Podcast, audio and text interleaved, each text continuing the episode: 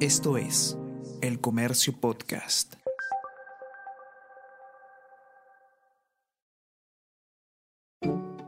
Mi hija ha aprendido a leer. Lleva recién unos meses y es como si hubiera descubierto que posee un poder sobrenatural.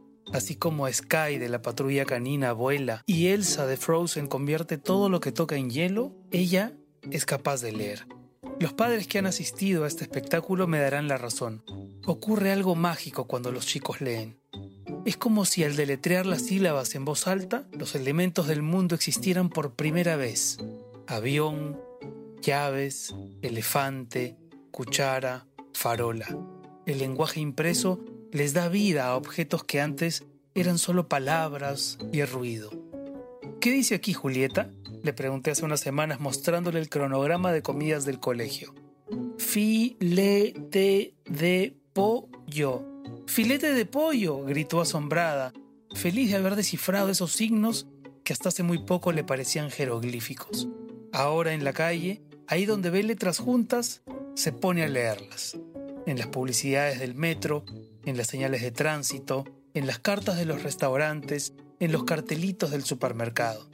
Y en la casa, los cuentos que antes le leía para dormir, ahora ella quiere leerlos. Y claro, lo hace con su propia velocidad y al final el que se duerme soy yo. Como todo poder, la lectura viene acompañada por una avidez de conocimiento. Hoy aprendí la Y, me dijo la otra tarde, emocionada cuando la recogí del colegio, y volvimos caminando bajo la lluvia de diciembre, diciendo todas las palabras con Y que se nos iban ocurriendo. Yate, yeso, Yolanda, yegua, yema, yogurt, yoga, yugo, dije cuando me estaba quedando sin ideas. Papá, ¿qué es yugo?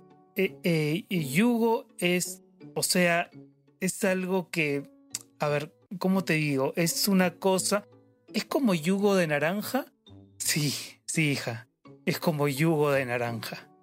Los hijos, ya se sabe, son un disparador hacia la infancia de uno mismo.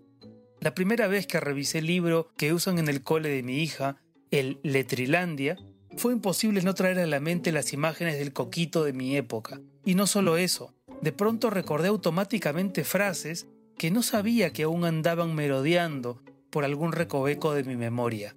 Carola se pone la capa, Kiko se quita la chaqueta y Cucú cantaba la rana, entre otras perlas.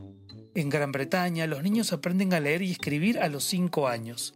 En China leen desde los 3, en Polonia desde el kinder, en Finlandia recién a los 7 años. Algunos especialistas dicen que no es recomendable aprender a leer muy pronto. Otros aseguran que lo importante es no acelerar el proceso si el niño no está interesado, pero que si la voluntad de aprender es natural, entonces bienvenida a la lectura.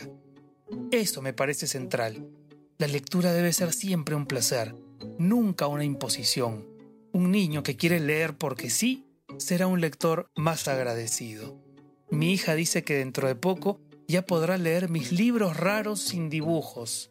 Por ahora está centrada en su impostergable misión de la próxima semana, aprender la Q. Q de quinoa, de quizás, de querer.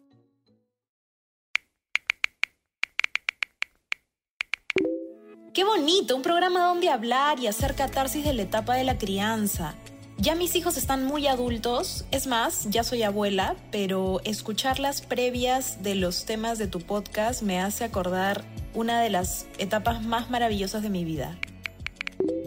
Mis hijas ya pasaron los seis años, pero recuerdo que a esa edad les gustaba leer los anuncios gigantes que hay en las calles. Los leían cuando había tráfico o nos agarraba una luz roja. ¿Las letras favoritas? Pues las letras que componen sus nombres. Siempre decían la S como Sofía o la I como Lucía. Ahorita mi hijo ya está en seis años y lee hasta los mensajes de celular. Los comentarios confirman la premisa de este episodio.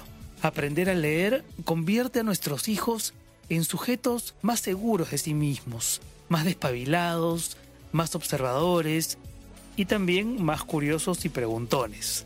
Un abrazo muy fuerte a los papás que están viviendo esa etapa ahora mismo y otro más fuerte a aquellos que la recuerdan con cariño. Nos encontramos el próximo jueves.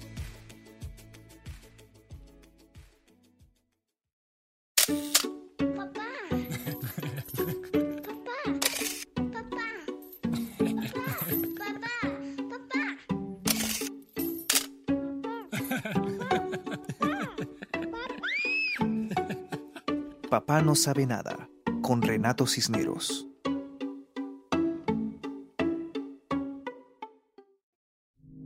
Esto fue El Comercio Podcast.